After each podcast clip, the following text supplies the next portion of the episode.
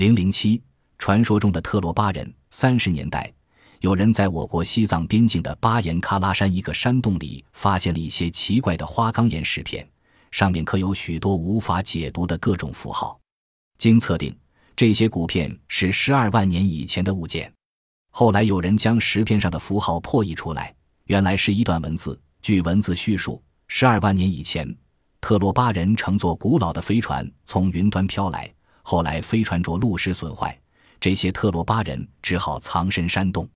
确实，在这一地区世世代代流传着特罗巴人的传说。这些传说中的特罗巴人是地球人吗？如果是，他们能在一万年前制造飞船吗？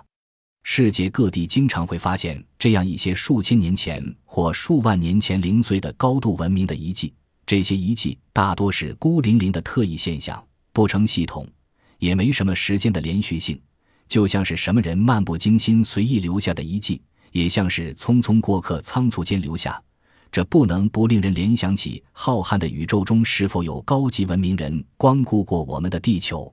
他们或是稍作逗留，即留下一点残迹，又消失到太空中；或是因某种原因在地球上生活过很长一段时间，比如传说中的特罗巴人。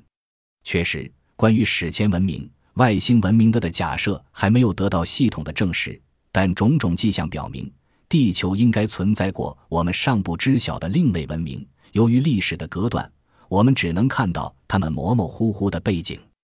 而很难复原当时的真实情况了。